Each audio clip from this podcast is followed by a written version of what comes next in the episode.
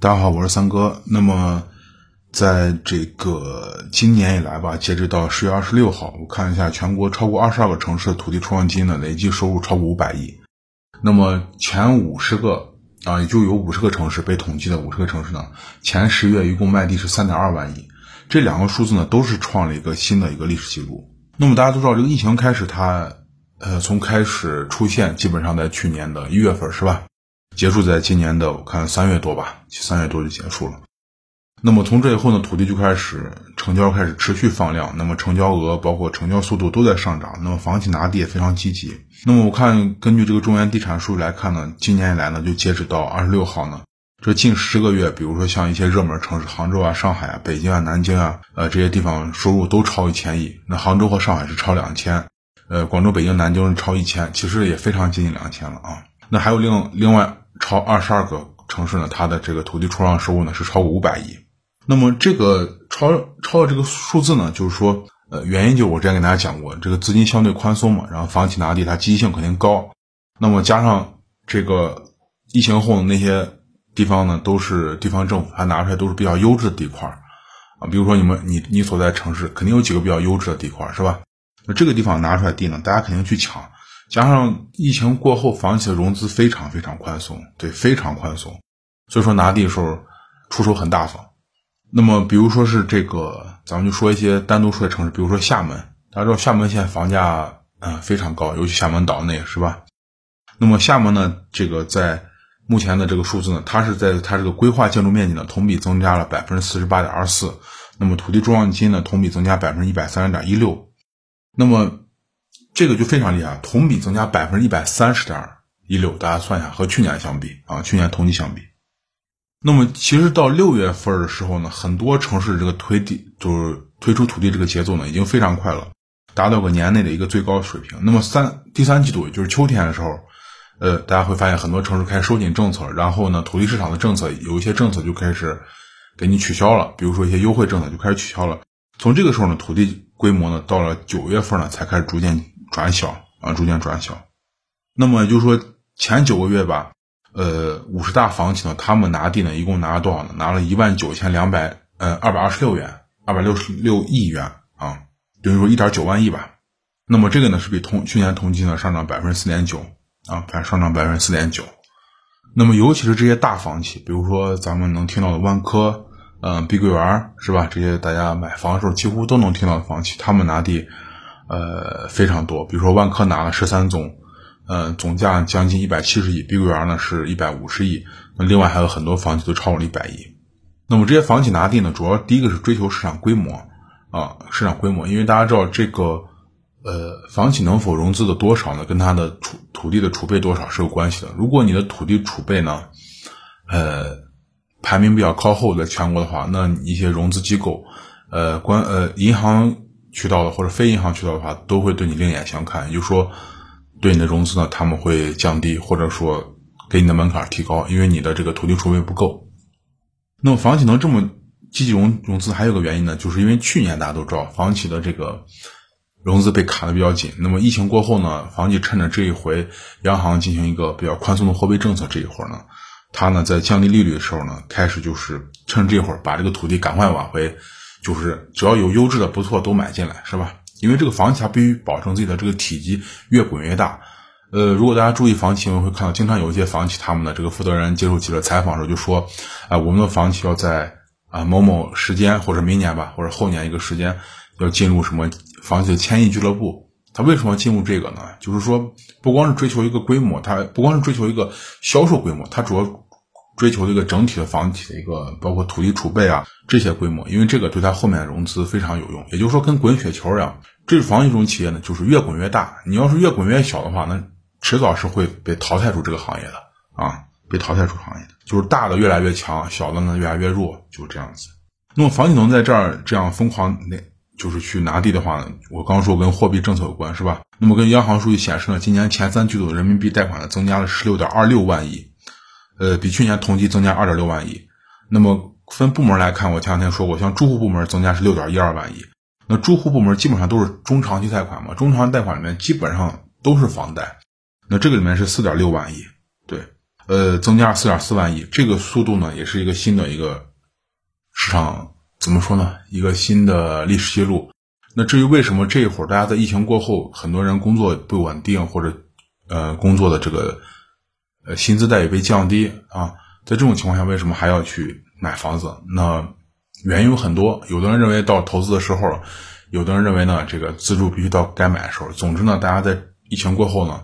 没有对房子表现很厌恶，相反呢，这个中长期贷款呢是在上升。因为咱们有时候会有一种幸存者偏差，就是说你会发现你和周围的人聊天的时候，或者说网上去，呃，和大家交流的时候，好像每个人都说，哎，没有人买房子，没有人买房子，那房子那么多，谁去买？但是如果你去看这个央行的统计数据，会发现呢，这个中长期贷款还是在增加，就是房贷还是在增加，而是比去年同期增加的更多，是一个新的历史记录，这个增加数字。那么证明，在疫情过后，大部分人还是选择了房产。我个人认为呢，这会儿选择房产的自住呢是少于呃投资的，更多是一种投资。当然，这个投资每个人的想法不一样，有的人认为呃会获利很多，有的人认为这是一种防防御性的投资。比如说，呃，我前两天讲过，不止咱们中国是吧？你像美国啊、德国，像德国这么就是房地产市场非常非常成熟，那德国的租赁市场很成熟啊，很多人就可以一直租房子，不用说非买房子。但是即使这样，在疫情影响下，德国的房子也出现了近些年少有的大涨。也就是说，对房子这个东西，这个你说是痴迷吧，还是怎么样，或者资金的这个避险情绪对这个东西特别依赖的话，好像是不分人种，也不分国家，德国、英国、美国、韩国房产市场全部受到疫情影响，都在涨，对吧？都在涨。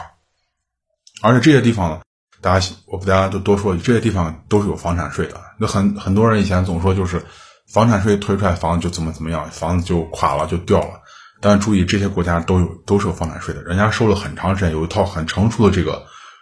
房产税的一个运作系统。但是这不影响房子涨或者跌啊。那么说这么多，就是为什么房企在现在这会儿要加紧融资呢？还有一个原因就是说，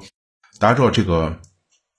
三道红线现在出来了，是吧？就是对房企这个融资的一个限制。那么这两天呢，我看报道，比如说像。招商银行他们在重庆的分行一些人呢，就向记者反映，就是说他们对开发贷呢确实有一个限额的管理，就是他们接到要求什么呢？要求就涉房贷款的占比呢不能超过百分之五十。那他们行现是百分之五十二，也就是说还有百分之二这两个点的这个涉房的贷款呢要砍掉，就是不能给房企这两个点儿贷款不能贷给房企了。你们这个银行所有的业务涉房贷款只能超百分之五十啊，不能超过这个数字。那么房企呢在这一会儿呢，还在拿地的话，虽然九月份减弱，但是还是在拿地，速度还是比较快的话，我认为就是在这个货币政策收紧之前，尽可能的把更多的地拿到手里面。那么有了土地储备以后，你下一步才能活下来。如果有些小房你拿不到，很可能就会死掉了，啊，就死掉。那你面临的命运呢？呃，要么就资金链断裂，要么就是你被别的大房企或者说一起开发项目，或者更惨的就是被并购、收购啊等等这种。如果大家跟前有人买了太和的房，就会知道，那太和这两天，呃，上新闻了，是吧？他那个资金还是有问题，很多地方工地呢，要么停工，要么就是拖拖拉拉，反正就是房子交不了，财务上出现很大问题。太和这个标准呢，就是玩脱了，啊，资金链玩脱了。那么从我刚说招商银行这个新闻呢，这个只是一个银行，就其他一些地方上的商业银行的分行呢，都接收就接收过类似这种通知。要求对涉房贷款进行一个缩量，也就是说，下来的这个阶段呢，房就会回到去年的这个时候，那么资金链又会开始紧张，对，又会开始紧张。但是这次房企聪明了，他们趁这个在宽松的时候呢，把该拿的地呢，我看基本上拿差不多了，是吧？毕竟这个创了个新的历史记录嘛。那么，其实在这个银监会的这个副主席，就是这个梁涛，他在二零二零年的这个金融街论坛上就介绍说，今年前三季度呢，这个新增房地产贷款的占比呢。这个比重比去年同期下降了百分之三点七个百分点啊，三点七个百分点。那么第四季度以来呢，就是说房地产这个整个他们设计的这个贷款吧，就银根在收紧。那么从九月二十八号开始呢，很多大银行就我刚说，就收到这种类似的要求，要求降低对涉房贷款的这个额度，开始压缩额度。那很多银行甚至要求把额度压缩百分之三十以下，那这个就比较紧了，是吧？比较紧了。那大家想想，这样想呢，这样的情况会造成个什么情况呢？我个人预期一下，那么就是说，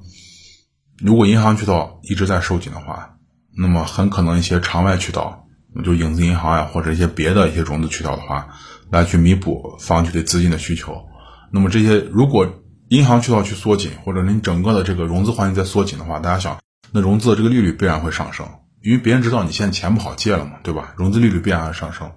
如果融资利率会上升，啊，那么我个人大胆预测一下，那么房企接下来它这开发速度就要加快，就是要滚得再快一点啊，这个资金的利用率一定要上去，滚得再快一点。那么如果滚得再快，就会发生一个情况，呃，房子质量，就期房的质量呢？出问题的，我相信这个几率会上升，会上升，因为速度快就不可能质量好，这两个是肯定会违背的，对吧？速度快你不可能质量好。那么，如果接下来按照我刚刚这样猜想的话呢，那么很可能未来一些房子质量问题呢会出的比较频繁。其实大家看这两年已经很频繁了，是吧？包括前面讲的什么碧桂园、万科啊等等，尤其是精装房子，质量真是出的千奇百怪啊，千奇百怪。所以说，如果大家后面买房子的话，呃，这个东西也没法，我让大家去小心，因为你也没法去小心。你买的房子基本上都是期房，呃，所以我就说买新房这个事儿真的有点去撞大运、去占便宜的，呃，撞大运的这个意思。就你也不知道这开发商给你交这批房子是好是坏，所以说如果你能选的话，啊，那么他这个能开发出来就是有现房最好。如果实在没现房的话，你又看上这个盘了，那只能撞大运了。对吧？只能赚大运，没有办法。所以我刚刚说那个，我刚刚认为那个现象肯定会出现，但是会不会增加很明显，我还不好说。但是房企的这个资金链肯定是会继续收紧，而且它的这个利融资利率一旦资金链一收紧，融资利率一旦上升的话，它的开发速度就会加快啊，就会加快。那么在这里面区分一下，就是对涉房贷款的话呢，我主要指的是对房企开发的话，但还有部分呢，就是说属于咱们买方的，就普通人的这种。这种涉房贷款呢，就是咱们的这个按揭贷款了，这个是不会去动的。而且呢，大家如果注意到前两天这个，呃，发改委的这个副主副主任吧，对，发改委的副主任说过，就是咱们的“十四五”计划不是已经出来了吗？“十四五”计划的话，呃，你看一下网上几乎那一段简单的计划的那个文字里面，全部都是“消费”这两个字促进这种消费，促进那个消费，促进这个消费，促进那个消，全部都是消费。那其中就有条是促进住房健康消费，那这个消息出来后，很多人就去，呃，解读说是不是又要刺激楼市啊？我认为这个可能是解读过头了。他说促进住房健康消费，我认为和现在这个信贷政策如果结合起来，就是就是什么呢？在未来的情况下呢，房子还会去作为一个新的拉动经济的一个增长点，但是呢，它不会像过去那样搞，它会把房子更多的偏向于这种首套刚需和合理家庭住房，比如说你首套刚需的。把这个房贷向这边偏移，给这边可能是不是会，比如说利率上再降低一点啊？比如说呢，给各种一些利好的政策。那么呢，其次呢，就是说你自己家庭的改善房，因为你不可能要要求一家人永远住一套房子。那那比如说我收入增长了，我想换大房子，这个是合理的要求。所以我猜以后政策会越来越细化，就对这种合理的要求、合理的换房或买房的要求进行一个。